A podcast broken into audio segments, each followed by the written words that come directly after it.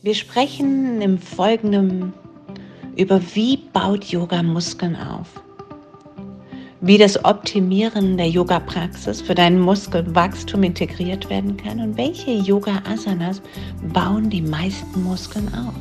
Und die Vorteile grundsätzlich des Muskelaufbaus durch Yoga. Also das Thema ist ja heute in dem Sinne Muskeln und Yoga, also baut Yoga Muskeln auf? Und das ist gerade so eine Frage, die uns neuen Yogis in den Sinn kommt, wenn man so anfängt.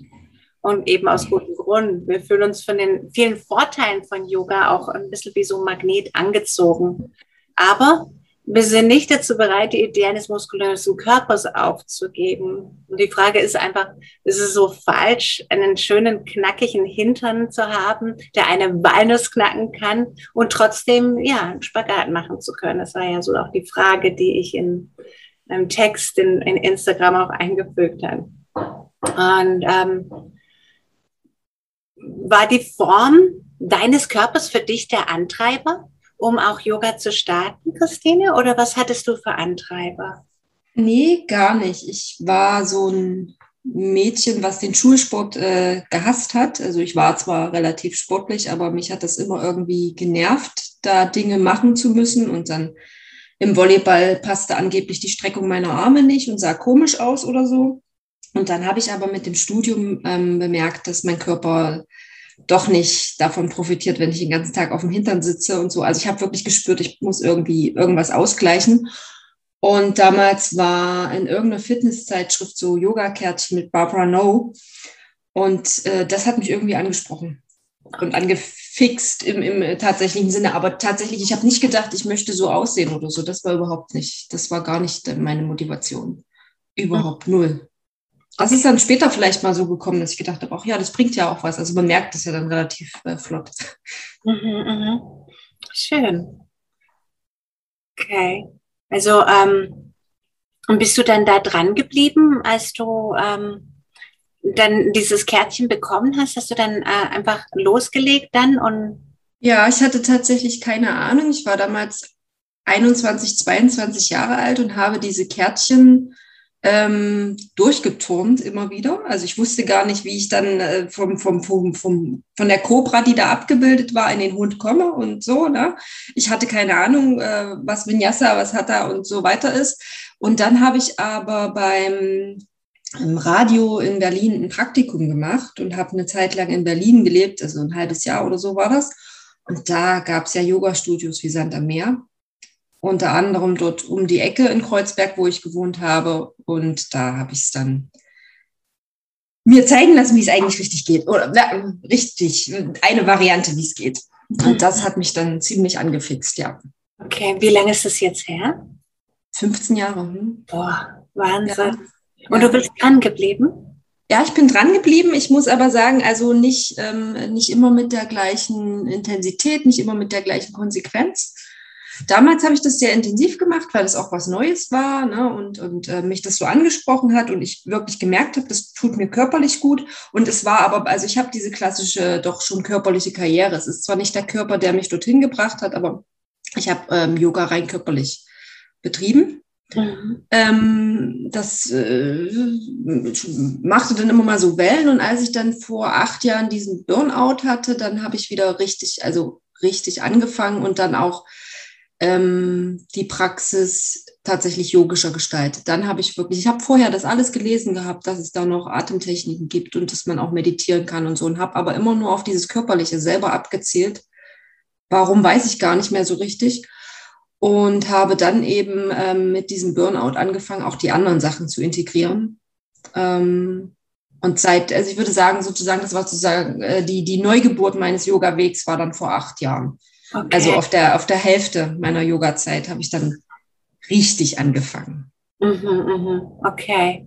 Und ähm, wenn du sagst, du hast auf der körperlichen Ebene so, so, so deinen Start gefunden, war dein Antreiber auch Muskeln zu entwickeln? Dass, dass du Kraft hast für die Haltung oder überhaupt? Nee, ähm, nee, nee, nee, gar nicht, gar nicht, gar nicht. Ich war ein sehr, ähm, ich war zehn Kilo leichter noch vor drei Jahren. Ich war ein sehr, sehr, sehr schmales, äh, schlankes, äh, schlachsiges äh, Mädchen und auch junge Frau und habe, also Muskeln aufbauen, das war gar nicht. Ich habe wirklich einfach nur, ich hatte immer gelesen, das ist gut für den Rücken und sowas. Das, das habe ich, ähm, und ich, na klar, ähm, ich gehöre zu der Generation, wo, wo man wusste, dass Madonna mit ihren Oberarm Yoga macht. Okay. Das war, das war mir auch bekannt, aber das war gar nicht das Thema. Das ist dann erst später gekommen. Also tatsächlich, als ich dann zur Feuerwehr gegangen bin und gemerkt habe, dass es ähm, mit, mit nur schlaksig sein so nichts wird, dann habe ich angefangen, ähm, das dann auch auf Muskeln hin zu betreiben. Okay, und dann war so, so dein Antreiber, wirklich mhm. auch Muskeln zu entwickeln. Und gerade so in der idealen Welt müssten wir eigentlich keine Zeit im Fitnessstudio verbringen, um wirklich ähm, gedankenlos Gewichte aufzuheben und wieder runter und auf. Also gerade so die Yoga-Praxis kann ausreichen, um aus einem ja, Fitnessprogramm das rauszuholen, also trainingstechnisch in Verbindung mit der Bewegung. Das wäre ja, wenn man einfach wirklich ganz bewusst sagen kann, okay, ich kann Kraft entwickeln und trotzdem in meiner Yoga-Praxis ähm, bleiben. Also sozusagen wirklich Yoga praktizieren, um Muskel aufzubauen. Den Yoga baut tatsächlich Muskel auf. Ich denke, du hast es auch gespürt. Genau wie es die typische Fitnessroutine auch tut. Schließlich ist es nur eine Frage, eine andere Anwendung ähm, von Körpergewichtsübungen von fortschreitender Überlastung bis hin zum metabolischen Stress, wenn man das eigentlich auch ähm, einfließen lassen möchte. So wird eine starke Yoga-Praxis diesen äh, Muskelaufbauprozess auf natürliche Weise aktivieren. Weil wir können die auch durch Asana-Flows ähm, mit der Intensität eben optimieren, so wie wir eben Ziele haben. Also es geht jetzt darum, wie im Yoga Muskeln aufgebaut werden und wie man das im, in, in unsere Praxis einfach aktivieren und intensivieren können. Ähm, die Frage, die jetzt natürlich als erstes aufkommt, ist, äh, welche Vorteile bietet denn der Muskelaufbau im Yoga? Also gr grundsätzlich nicht nur im Yoga, sondern welchen Vorteil? Du sagtest jetzt, okay, ähm, in der Feuerwehr hast für dich erkannt, okay, schlagsig, ähm, das bringt dich nicht weiter. Was war denn, also ähm, in welchem Sinne? Wie hast du dich als schlagsig wahrgenommen und was hast du dir da versprochen? Ähm, tatsächlich die Kraft. Äh, Kraft zu entwickeln, ähm, aber auch die, die Stützkraft für, für, für, für meinen Rücken zu entwickeln. Also durch diesen Atemschutz, das ist ja diese, diese ähm, Pressluftflasche, die man da trägt und die wiegt so 17 Kilo ähm, da tatsächlich eine, eine, starke Rückenmuskulatur ähm, auszubilden und die Kraft zu haben, wirklich Power äh, zu haben. Und ich habe eben auch gespürt, dass ähm, Muskeln äh, eine gewisse Schutzfunktion ausüben auf den Körper. Also das alles ein bisschen stabiler machen. Mhm dann auch, ich habe das auch dann ge gemerkt, äh, dass dann weniger Schmerzen waren. Wenn ich jetzt zum Beispiel in einem längeren Einsatz war oder so, dass dann einfach äh, das weniger anstrengend war, weil ich die Kraft hatte. Mhm, mhm. Ähm, wie meinst du denn jetzt konkret mit, den, mit der Stutzfunktion? Ähm, wo hast du das da für dich ähm, gemerkt oder gesucht? Tatsächlich über, über, den, über den Rücken. Ähm, diese, diese Atemschutzflasche ist auf so einer, auf so einer Kunststoffplatte aufgebracht und einfach, ich habe gemerkt, je mehr ähm, Muskeln ich hatte, umso besser konnte ich das ertragen und tragen tatsächlich. Und es war auch so, dass ich ganz am Anfang keine ähm, Atemschutztauglichkeit hatte, weil ich eben so dünn war und der Arzt mir das nicht bescheinigt hat. Und ich das erst ähm, also beweisen musste, dass ich das tatsächlich kann. Okay. Auch mus muskulär. Also die gucken dann schon hin, die gucken äh, sich den Körper schon sehr genau an und sagen, nee, oder ja. Okay. Das heißt sozusagen, ähm, durch dein, dein, dein Muskeltraining, in dem Sinne die Absicht, da dich zu entwickeln, mhm. hast du es auch geschafft, da ähm, eine ärztliche Bescheinigung zu generieren. Ja, das ist ja dann schon in dem Sinne ein Antreiber. Yoga ist eigentlich nicht der allerschnellste Weg, um Muskeln aufzubauen, aber es hat schon einige Vorteile, dies zu integrieren im Vergleich zum Fitnessstudio. Und es hat sogar Studien gezeigt, dass es die Leistung ähm, die man dann im Fitnessstudio für sich einfordert, verbessert die Verbindung von Yoga und ob es Krafttraining ist oder eben Power Yoga. Und durch diese Praxis erhalten wir eben diese funktionelle Kraft, was, was auch du ähm, ganz gezielt auch eingefordert hast und brauchst. Äh, Yoga bringt diese natürliche Bewegungsmuster in Bewegung und Anstrengung, der Aufbau von Kraft auf funktionelle Weise, anstatt eben so isolierte Bewegungen wie Bankdrücken oder Schulterpresse. Es ist äh, funktionell. Und gerade diese ausgewogene ähm, Yoga, kann gerade heute mal sagen, Workouts, ähm, also die meisten Yoga-Asanas sind eben zusammengesetzte Bewegungen. Und die Sequenzen sind so konzipiert, dass sie jede Bewegung mit einer gleichen eben entgegengesetzten, also wir wissen es ja, also die Vorbeugung. Was, was fallen dir denn da so für Beispiele dazu ein? Ähm, ja, tatsächlich natürlich so kraftvolle Haltungen wie, wie der Stuhl, äh, der Krieger. Na? Dann ist auch die Frage, wie lange hält man die? Die kann man ja nun auch dynamisch ausführen. Der Sonnengruß ist eine ganz klassische ähm, Kraftübungen, wenn man sich vorstellt, dieses Ritual von 108 Sonnengrüßen, das sind im Grunde genommen 108 Liegestütz. Also zumindest die Liegestützbewegung, die, die eine Hälfte der klassischen, ne, wenn Männer dann im Fitnessstudio pumpen in ihrem Liegestütz, ähm, der Sonnengruß ist die Liegestützbewegung, wenn auch nur die Hälfte davon, weil es erstmal nur nach unten geht. Ähm, solche Dinge, aber ähm, auch dadurch, dass wir ja die Bandas setzen und so weiter, kann auch ein Kamel sehr kraftvoll sein. Das sind alles so. Ich hatte mal, ähm, das sage ich jetzt auch gerne im Speziellen den, den Feuerwehrjungs, wenn ich die unterrichte, ich hatte mal tatsächlich, ähm, das wird so zehn Jahre her sein, äh, ganz schlimm Muskelkater mir durch, schlimm, Muskelkater mir durch Yoga ähm, in, in der Bauch- und Rippengegend ich dachte wirklich, ich habe mir was Schlimmes getan. Weil ich, das war ein Muskelkater, den hatte ich noch nie. Dieser, dieser Spruch, dann spürst du Muskeln, die du gar nicht kanntest bis jetzt. Das greift im Yoga definitiv. Ja, ja. Wow, genau, ganz genau. Eben durch diese funktionelle Essenz, ganz genau. Und wo, wo wir jetzt halt auch im Yoga sehr, sehr gut ähm, achten, ist auch, dass es ausgewogen ist im Hinblick auf Vorbeugen, Rückbeugung, Seitenneigung, die Rotation, Umkehrhaltung.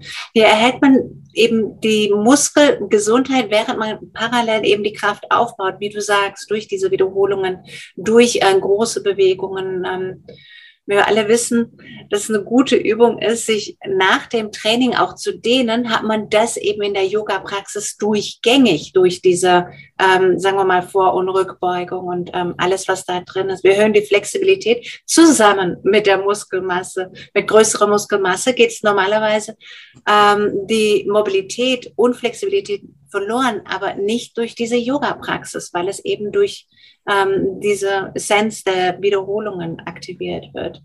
Geringe Auswirkungen kann man auch sagen, wenn man im Fitnessstudio immer mehr Gewicht auf die Stange legt, werden die Gelenke und das Gewebe unweigerlich belastet. Und mit Yoga hingegen können wir die Muskeln in einer Umgebung mit geringer Belastung aufbauen. Die Frage ist, wie baut man im Yoga Muskeln auf? Gerade Yoga integriert da diese drei Mechanismen vom Muskelwachstum. Erstens durch fortschreitende Überlastung, auch wieder gerade so diesen Impuls, den du jetzt eben genannt hast. Stell dir vor, du machst 108 Sonnengröße. Da kommt man an seine Grenze. Am Anfang ist es easy, aber nach der 50. Einheit sieht man das anders. Und dann eben auch durch die metabolischen Stress und schließlich durch den mechanische Schäden und es bleibt beim Muskelaufbau auch äh, so, wir heben immer schwere Dinge. Und im Laufe der Zeit reagiert der Körper, indem er eben die Muskulatur aufbaut und dies eben zu erleichtern. Der Muskelaufbau ähm, durch Yoga funktioniert nach dem gleichen Sit. Es ist einfach in der Praxis so konzipierbar. Ich weiß nicht, was da ist, aber irgendwas klingelt bei mir im Hintergrund. Hörst du das? Ja, ja. ja? Ich muss mal ganz kurz gucken. Ja. Also was ist es in der Yoga-Praxis? Wo holen wir unser Gewicht? Was, ähm, also jetzt, wir machen ja Muskeltraining im ja. Studio, da können wir immer mehr Gewicht draufhalten. Wo holen wir das in der Yoga-Praxis, diesen Widerstand? Der ist einfach unser eigenes Körpergewicht. Ne? Das ist ja das Funktionelle. Das ist ja auch dieses, ähm, äh, Leute, die ins Fitnessstudio gehen, ähm, das ist ja isoliert. Das ist kein intelligentes Muskeltraining. Das ist relativ stupide, weil der Körper ja, ne, ich weiß gar nicht, wie das heißt, der, der, der Latzug und dieses ganze, das sind ja Maschinen und dann wird der Körper in, in einer Schiene geführt. Das ist nicht besonders intelligent. Also dann, na, die haben einen super Bizeps. Das war's dann aber auch schon, meistens. Ja, da, da fehlt was. Und hier ähm, im Yoga, wir haben eben, wir, wir arbeiten mit unserem eigenen Körpergewicht. Und ähm, ähm, gerade für Yoga-Anfänger mag das manchmal komisch aussehen. Die denken dann, oh Gott, ich kann mich ja, ne, diese Instagram-Models, ich kann mich niemals in diese Pose und so. Manche Posen im Yoga wirken vielleicht auch tatsächlich unnatürlich, aber eigentlich sind das sehr, sehr, sehr natürliche Bewegungen, wenn man sich allein die Namen der Yoga-Übungen anschaut, Hund und so weiter die Cobra, das macht ja alles einen Sinn. Das ist tatsächlich, man merkt ja, das ist möglich. Für den Körper ist das möglich. Das ist, das ist hochgradig funktional. Und es arbeiten kleinste Muskeln und die greifen wie, wie, wie bei einer Maschine die Zahnräder ineinander. Und wenn ich ins Fitnessstudio gehe und dann habe ich da irgendeine so Maschine, Bankdrücken oder was weiß ich, wie es heißt, dann mache ich. Pumpen. Ja, genau, einfach nicht intelligent, genau wie du es gesagt hast. Genau, unser Körper ähm, unser Körpergewicht, wie du es gesagt hast. Und der Punkt ist aber der, wir wollen natürlich mit unserem Körpergewicht, wenn man jetzt 60 Kilo wiegt, ähm, können wir jetzt nicht jede Woche fünf Kilo ähm, zunehmen, um eine Steigerung zu generieren. Die Frage ist, wie verwenden wir die progressive Überlastung im Yoga? Was fällt dir denn dazu ein? Also um da eine Steigerung zu generieren. Ja, wir, wir, wir halten ja äh, die, die bestimmten Übungen, wir halten die vielleicht auch äh, immer dann doch noch einen, einen Zacken länger. Wir machen eben vielleicht mehr Wiederholungen. Am Anfang fällt es total schwer, auch nur einen so einen Gruß hinzubekommen. Und dann irgendwann macht man zwei und drei und dann findet man auch vielleicht Gefallen dran und macht tatsächlich vielleicht eines Tages auch mal 108. Das sicherlich nicht jeden Tag, aber ja, und wir steigern uns und dann, ja, dadurch entsteht eben auch Muskelwachstum. Steigerung der, der, der, der Wiederholungen oder auch Variationen sind auch Impulse. Also jede Yoga-Asana kann modifiziert werden. Im Unterricht können wir ähm, aber auch die Steigerung machen, indem wir die Intensität steigern. Also ähm, macht das Sinn für dich? Weißt du, wie ich das ja. meine? Fällt dir dazu ein Beispiel ein? Wie man eine, äh, eine Asana von der Intensität progressiv möglicherweise steigern kann? Ähm, ja, tatsächlich äh, würde mir auch einfallen, eine dynamische Variante zum, äh, im Krieger äh, dann eben mit der Einatmung nochmal die Beine zu strecken, mit der Ausatmung wieder in, in, in den Winkel reinzukommen mit dem jeweils vorderen Bein. Ähm, das wäre eine Möglichkeit. Dann ähm, natürlich im, im Sonnengruß, die, auch die, die Art und Weise, ob ich es vielleicht auch mal in Slow Motion tue, nach mhm. unten zu kommen, in, in, in den Stütz, in, ins Brett. Ähm, das Halten, den, den Stuhl, je länger ich den halte, auch ob ich mir den dann sozusagen noch in die Rotation gehe, auch das fordert ja wieder andere Muskeln, ähm, solche, solche Dinge. Ja, ja, sehr schön, ganz genau, ganz genau.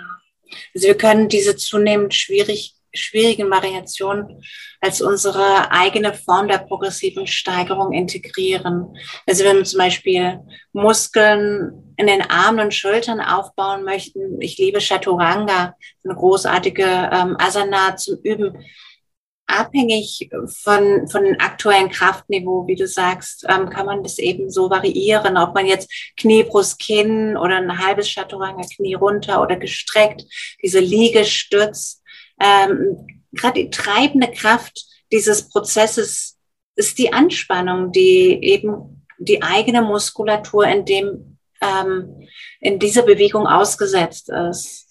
Also anspruchsvolle Asanas bauen mehr Spannung und damit haben wir das Ergebnis mehr Muskulatur.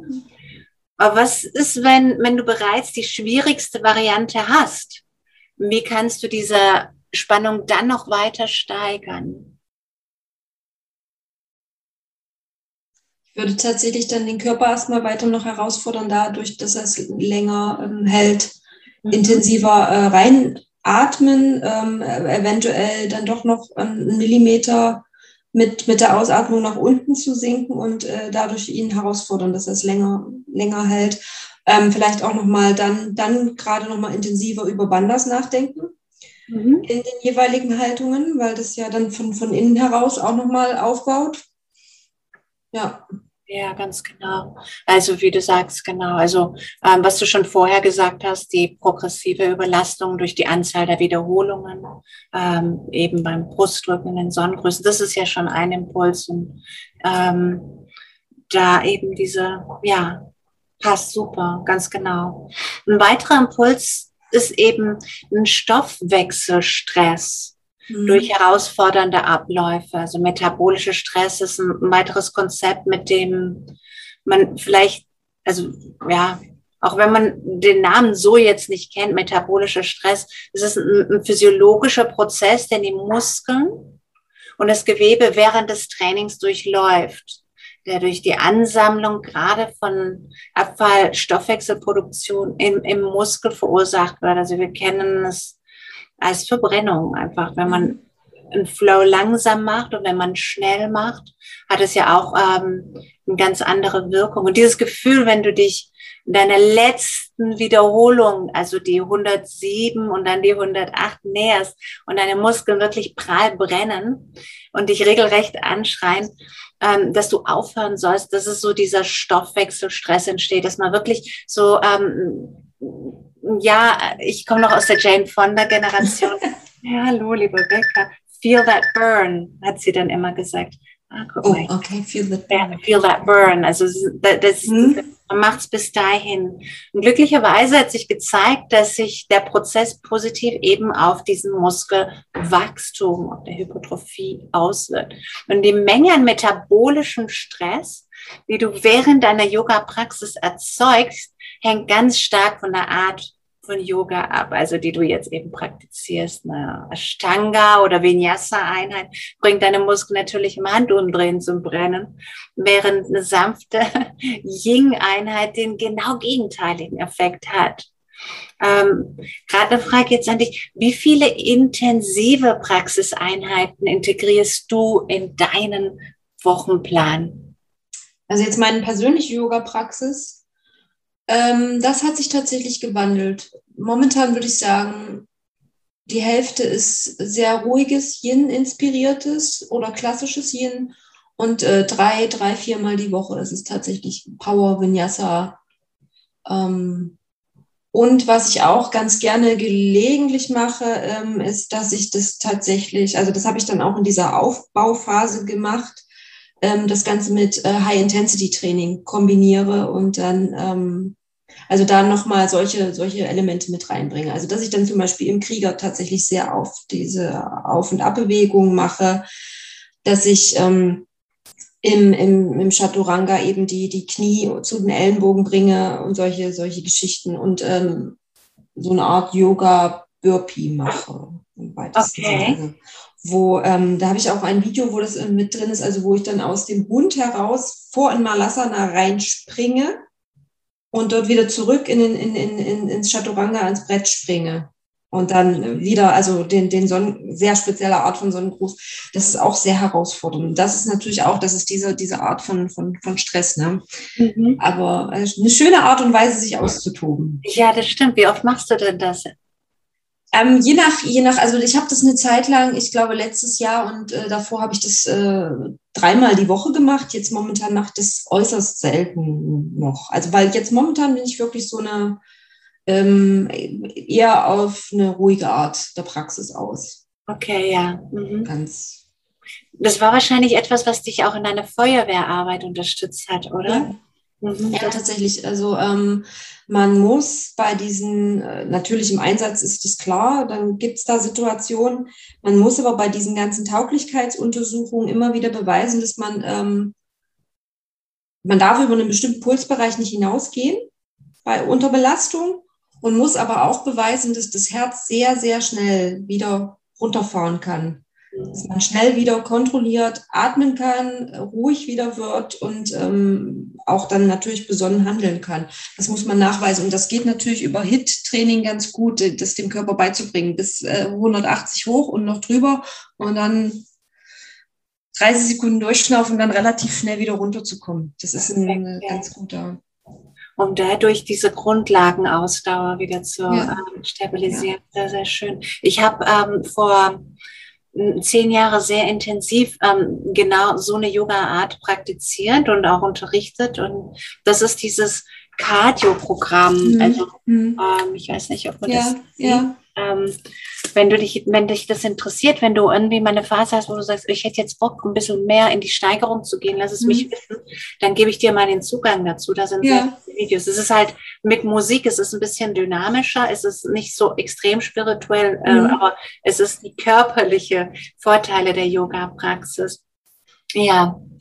Ähm, Zusätzlich gibt es ja, ähm, also wir wollen ja einen mechanischen Schaden äh, oder Stress erzeugen und das kann man auch sehr gut durch die exzentrische Überlastung. Wie der Name schon sagt, handelt es sich buchstäblich um mikroskopisch kleine Risse in den Muskelfasern und verursacht durch die mechanische Wirkung der Muskeln. Also genug Schaden, um den Muskel zu vergrößern während ähm, sie in ihren Heilungsprozess gehen und normalerweise genug Schaden, um die Treppe auch am nächsten Tag für einen weiteren Kampf wieder laufen zu können. Also normalerweise werden diese Risse durch die Spannung verursacht, die beim Heben schwerer Gewichte entsteht. Und tatsächlich ist es der nach unten gerichtete Teil der Gewichtswiederholung, wenn du nach, mit dem Körpergewicht langsam nach unten gehst. Also von dem eben angenommen wird, dass er beim Aufbau die Muskelhypertrophie wirksam ist, auch mhm. als exzentrische Phase bekannt, in der sich die Muskeln eben dann trotzdem verlängern. Ne? Sie verlängern sich und gehen dann runter. Und Yoga ist überraschend effektiv beim Muskelaufbau durch diese mechanische ähm, Beschädigung, da die Asanas meistens exzentrisch in der Kontraktion, in der Anspannung sind. Ein Training, das diesen Prozess ausmacht, wird als exzentrische Überlastung eben bezeichnet. Das ist ziemlich ähm, gefährlich, wenn man das mit Gewichten macht und noch nicht das ideale Gewicht hat, da sie, also wenn man es nicht ablegt, das manchmal zu schwer ist.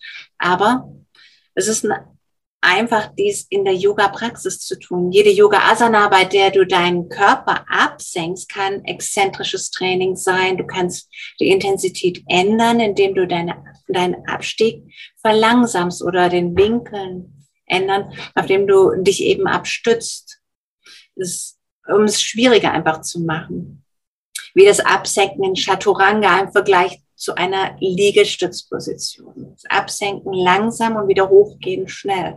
Da hast du die exzentrische Variante. Solange du Yoga regelmäßig praktizierst und in der Praxis vorankommst, ist der Muskelaufbauprozess immer in etwas eingebaut. Sonnengröße für Volumen, langes Vinyasa für den metabolischen Stress und Asana-Variationen für fortschreitende Überlastung, um nur einfach einige Impulse zu nennen. Wenn man jedoch ähm, versteht, wie diese Muskelaufbauprozesse durch Yoga aktiviert wird, ist es durchaus möglich, eine Praxis aufzubauen, die das Muskelwachstum in den Zielbereichen einfach maximiert.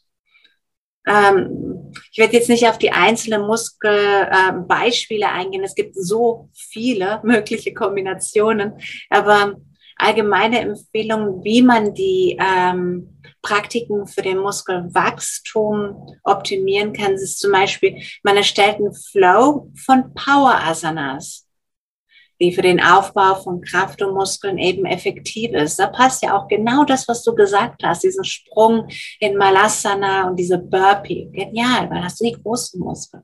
Plane dann eine, eine Progressionsserie für jede der Power Asanas, von leicht bis schwer. Und übe diese Asanas regelmäßig in den schwierigsten Varianten, die du also in diesem Augenblick wahrnimmst. Du steigerst dich ja auch. Und wenn du dich in einer Variante wohlfühlst, aber nicht ganz bereit bist für die nächste, verwende mehr Wiederholungen oder mehr Zeit in jeder Asana. Nütze die exzentrische Bewegung komplett aus, indem du die Muskelanspannung maximierst und nütze Übergänge vom Stehen zum Liegen und nütze die Herausforderungen und Möglichkeiten wenn du dich ähm, gerade auf die Matte absenkst. Das sehen wir so wunderschön im Ashtanga-Bereich.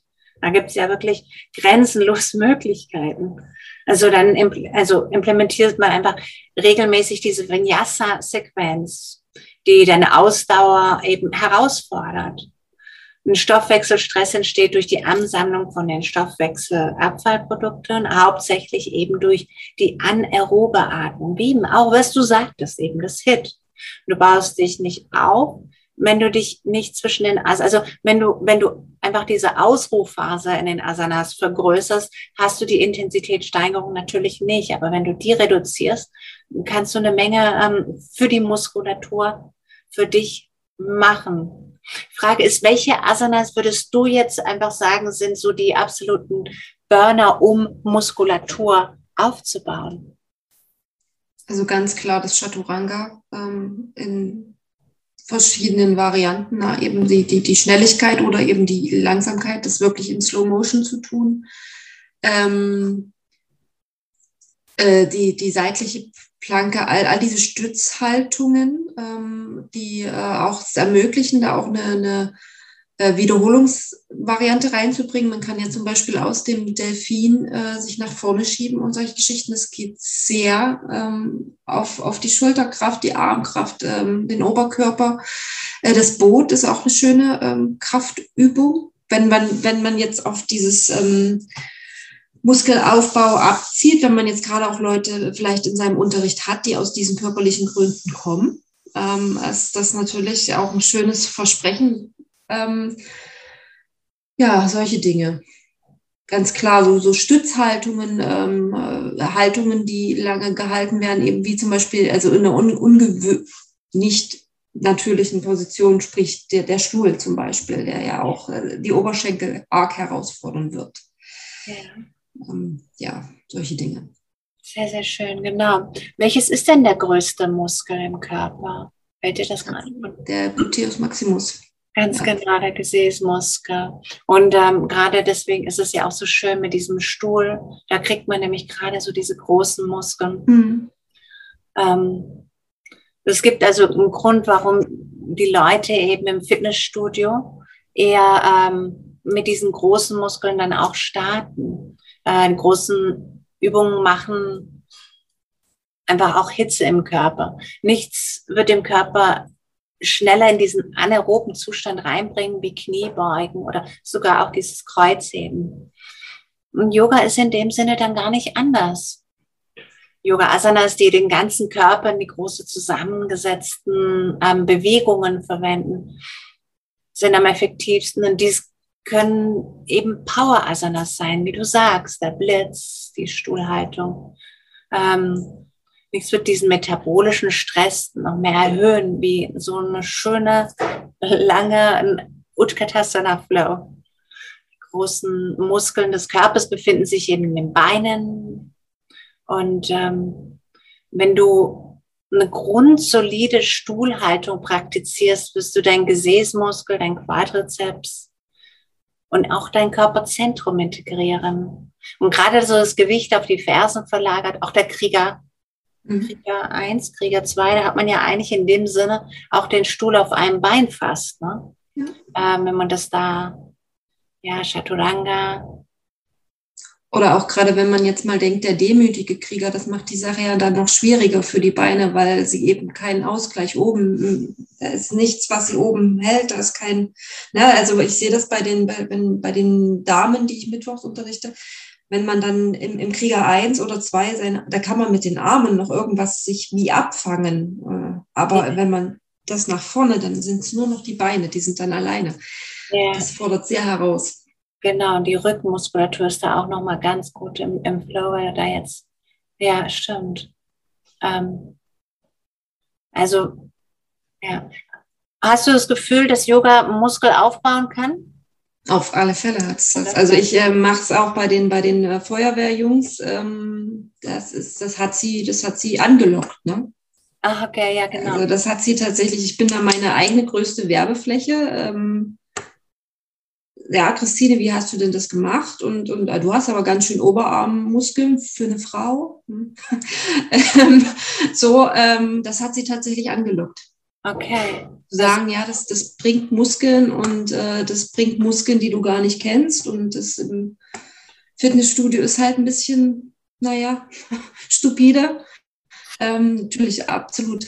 Und es ist auch ähm, gerade was das, das ähm, Yoga-Unterrichten für Männer und diese bestimmte Kategorie von Männern, ähm, ist es natürlich äh, auch eine Haltung, die Krieger heißt, ist natürlich. Das drückt ja schon Kraft aus. Ja, das stimmt. Das drückt ja schon Kraft aus. Da muss man ihm ja nicht da, da, dazu erzählen, wie es im Yoga eigentlich gemeint ist mit dem Krieger, als dass das kein angreifender Krieger ist. Ähm, das ist die pure Kraft. Mhm, mh. Ja, stimmt.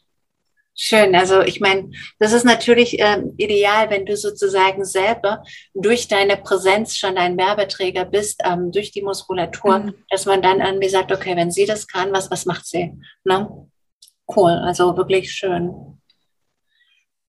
Ja, also wir haben jetzt gerade so drüber gesprochen, wie der Körper mit Yoga Muskel aufbaut wie das Optimieren von Yoga-Praxis für die Muskelwachstum integriert werden kann, welche Yoga-Asanas die meisten Muskeln aufbauen kann.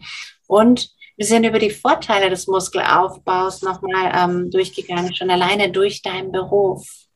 Also es ist wirklich ähm, vielen, vielen herzlichen Dank, liebe Christine, für diese, gerade diese spannende Impulsen, diesen Austausch gerade hierzu. Ähm, hast du denn an mich irgendwelche Fragen dazu? Ähm, würdest du sagen, das ist ja so eine philosophische Streitfrage, ist Yoga denn nun Sport? Oder ist es spiritueller Sport oder ist es Sport mit spirituellen Einschlägen? Ähm, das ist eine sehr, sehr gute und schöne, schöne Frage. Also äh, Sport wird sehr gerne als ähm, wettkampforientiert bezeichnet und das ist Yoga in dem Sinne nicht. Das ist wirklich ähm, sozusagen auch so eine Frage, die man auch in der Fitnesstrainer-Ausbildung, also Aerobic-Lehrer-Ausbildung gehabt hat, ist Aerobic Sport? Und da mhm. hat man ganz klar Nein gesagt. Es ist kein Sport. Es sei denn, man macht ein wettkampforientiertes Aerobic. Gibt es ja auch inzwischen. Und ähm, gut, Yoga in dem Sinne gibt es nicht im Wettkampf. Und deswegen, ähm, das ist kein Sport ähm, das ist die, das Kriterien, worüber man das ähm, im mhm. Aerobic-Bereich ähm, als ähm, Ausschlusskriterium genommen hat. Es ist ähm, auch keine Religion, aber doch eine Lebensphilosophie. Ja, ja. In dem Sinne kann man das eigentlich äh, so bezeichnen. Es ist eine Lebensphilosophie. Und ähm, sagen wir mal, aus meiner Perspektive eins der wertvollsten Techniken und Strategien, um die Gesundheitserhaltung im Körper aufrechtzuerhalten oder aufzubauen oder dem dahin zu kommen. Also. Mhm. Und würdest du deiner Erfahrung nach auch äh, schon sagen, die meisten Menschen kommen über diesen körperlichen Weg, ob sie jetzt einen Ausgleich zu ihren Rückenschmerzen suchen oder eben den, den Popo zum Walnussknacken haben möchten? Ich habe den Eindruck, die wenigsten kommen ähm, über eine Meditationspraxis oder so äh, auf den Yoga, auf ihren persönlichen Yoga-Weg. Ich glaube, die meisten kommen über diese körperliche. Also es ist schon so, dass wir egolastisch sagen, okay, ich würde gerne vom Spiegel mich wohlfühlen. Das ist in der westlichen Welt doch ähm, ein großer Antreiber. Aber wenn man dann die Wahl hat, und das ist, glaube ich, der Grund, warum Yoga so sexy geworden ist, weil ähm, wir in der westlichen Welt sehr ähm, ins Funktionieren geraten sind in den letzten Jahrhunderten, kann man sagen. Und ähm, viele über Generationen das, die Suche, die Sehnsucht nach Glück haben und mhm. merken irgendwie, okay, das könnte mein Körper gut tun und ich könnte ähm, den Weg zum Glück finden. Aber da scheitern viele, wenn sie auf der körperlichen Ebene hängen bleiben. Also da habe ich auch wirklich sehr viele Kollegen gesagt, jetzt praktiziere ich schon seit zehn Jahren Yoga, aber irgendwie habe ich diesen Effekt noch nicht. Aber die mhm. sind wirklich in dem Sinne auch nicht über diese Säule ähm, von der rationalen Bewegung hinausgekommen. Das, mhm. diese, es ist ja wirklich eine Herausforderung zu sagen, okay, ich lasse los, ich gehe ins Fühlen, weil das ist nämlich genau das, wo, wo, wo es klemmt und wo Yoga uns hinbringen kann, dass man nicht nur in, ins Tun, sondern den Schritt ins Fühlen. Es ist sehr viel Loslassen und sehr viel Mut, mhm. was da dazu gehört, weil äh, man, man, man hat ja aus irgendeinem guten Grund sich im Hamsterrad der Bewegung des Aktionismus hineinbewegt und da jetzt wieder rauszukommen und es zuzulassen. Man denkt irgendwie, okay, ich mache Yoga, ich habe die Matte ausgerollt, jetzt tue ich dann ähm, die ganze Sache. Aber ähm, wiederum andere kommen da doch schneller rein. Hm. Und sagen, okay, ähm, bei mir war das jetzt wirklich dieser Alterungsprozess und auch ähm, wo ähm, der Schmerz. Also ja. ähm, mein körperlicher Schmerz hat mich da gezwungen, aber auch der seelische Schmerz. Ähm, so kleine Krisen, die das Leben manchmal so bietet, ja, ja. Ähm, die mich da ähm, hinbewegt haben.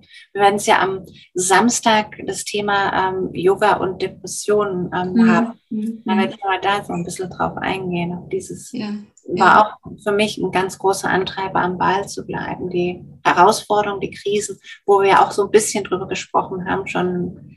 Hm. Ja, ja, ja, ja, das ist.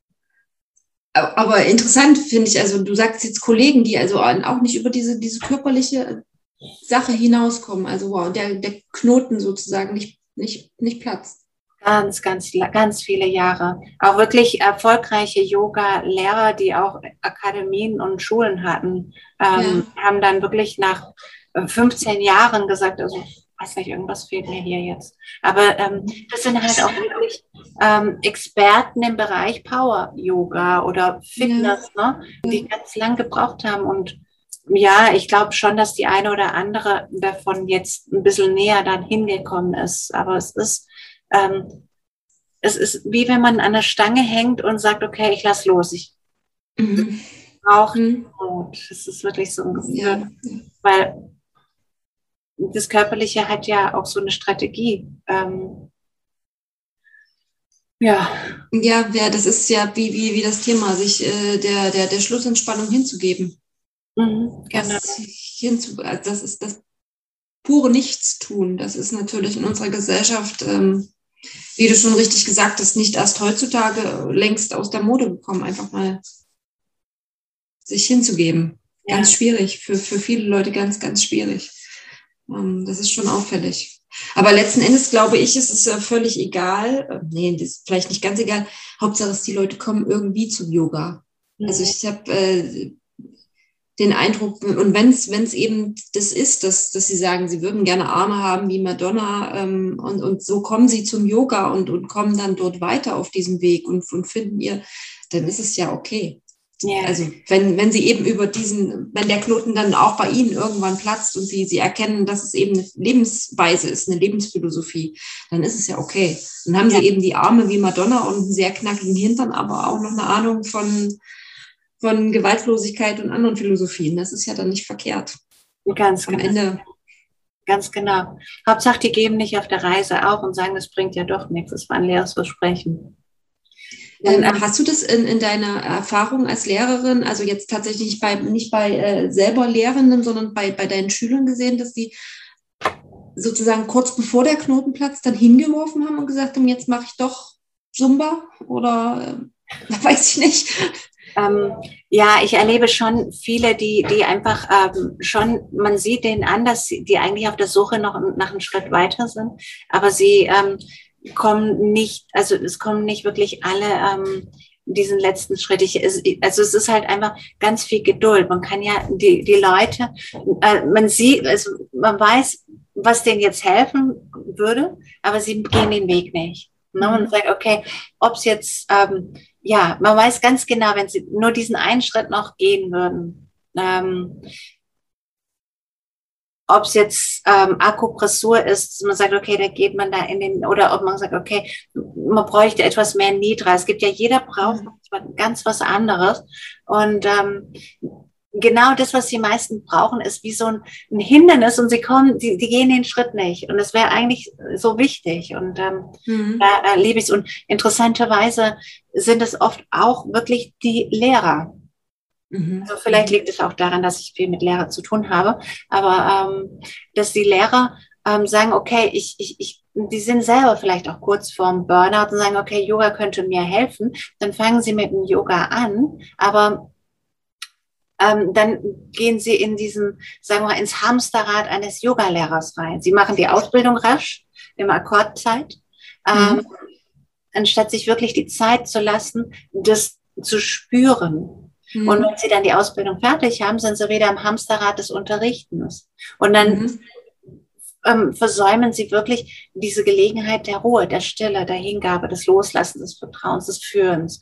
Und mhm. ähm, in dem Augenblick, das ist dann so dieser Grund, weshalb sie vielleicht dann 10, 15 Jahre unterrichten, aber trotzdem noch nicht ähm, ähm, gespürt haben, worum es eigentlich gehen kann. Mhm. mhm. Okay. Mhm. Ja. Mhm.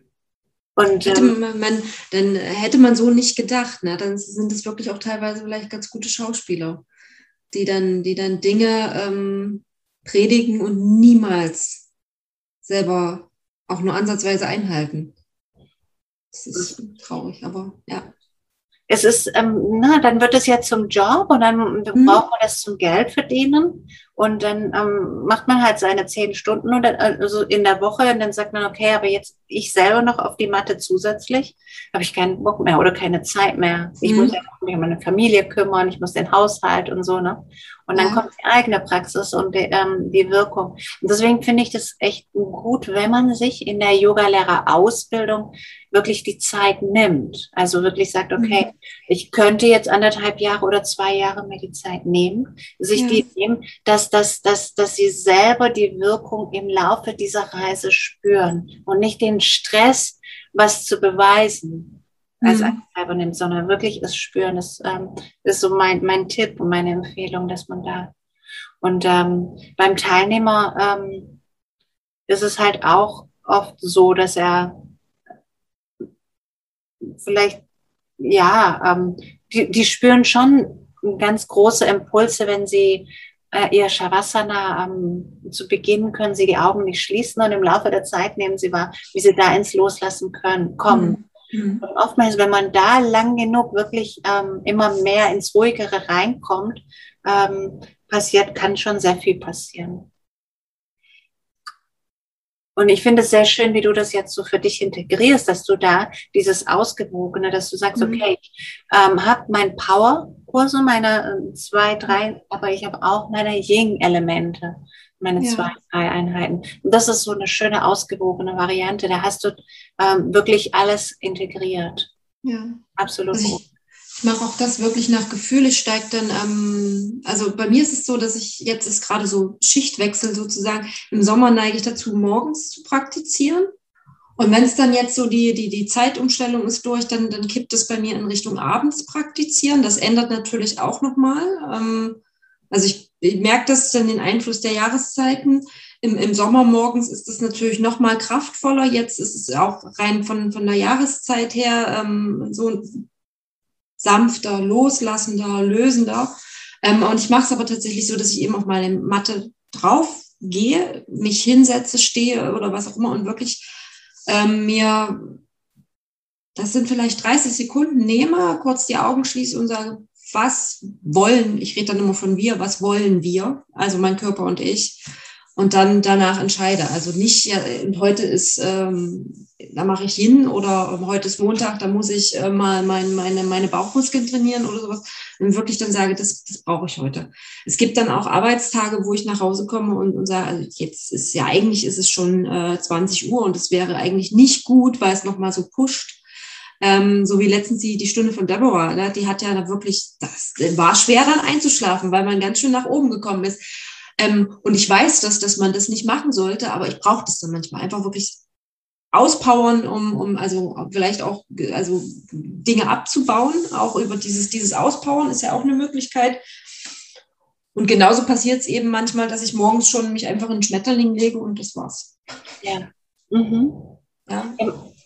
Genau, also ähm, es ist ja auch so, dass unser Körper viel Stress im Laufe des Tages einspeichert. Und wenn du da diesen Impuls hast und auch wirklich in der Lage bist, auf deinen Körper so zu hören, dann würde der sagen, dass er den Stress abbauen muss. Und dann machst du das intuitiv ja absolut richtig. Ja. Und häufig ist es genau das Gleiche, dass wir morgens aufwachen, aber den Stress der Nacht, das Emotionale nicht richtig abgebaut haben und dann ähm, noch ein bisschen ähm, in diese Yin-Elemente reingehen. Ich habe, glaube ich, ähm, das war zwei oder drei Jahre lang, habe ich jeden Morgen nur Ying praktiziert. Morgens Mhm. aufgestanden und erstmal Ying gebraucht. Aber genauso gab es zwei, drei Jahre lang, wo ich morgens immer nur mit dem Sonnengruß gestartet habe. Also es gibt Mhm. auch wirklich längere Lebensphasen, die, wo, wo, wo das so ist. Und ähm, mh, dann ist es eben so. Ne? Machst du jeden Tag ähm, Yoga im Sinne von körperlich Yoga? Bist du Ähm, jemand? Ich habe, ich hab, ähm, ja, wie gesagt, so Lebensphasen gehabt. Es war eine lange Zeit wirklich nur so morgens mit den Sonnengrößen und was dynamisch, also schon in Richtung Ashtanga. Dann habe ich wirklich ein paar, also es war ein paar Jahre, wo ich jeden Tag, also wirklich jeden Tag ähm, auf die Matte gegangen bin und Ying praktiziert habe. Und ähm, ich mache das immer noch, dass ich jeden Tag auf die Matte ähm, so im letzten, sagen wir mal aktuell, so die letzten zwei Jahre gekommen bin. Aber das ist witzig, dass wir gerade so drüber reden, weil ich habe gerade heute Morgen zu meinem Mann gesagt, ähm, wir hatten jetzt so Elemente, wo ich auch auf Reisen war und Videos gedreht habe und dann auch relativ viele gedreht habe, dass wir zurückgekommen sind und ich einen Yoga-Burnout hatte. Also Mhm. wenn es zu viel ist oder wenn ich mal eine Woche in der Yoga-Lehrerausbildung gewesen bin, wo ähm, wir sehr, sehr viel Yoga-Praxis hatten, dass ich dann zurückgekommen bin und ich konnte dann kein Yoga. Also war wirklich so, Hm? das war dann zu viel und ähm, Ja.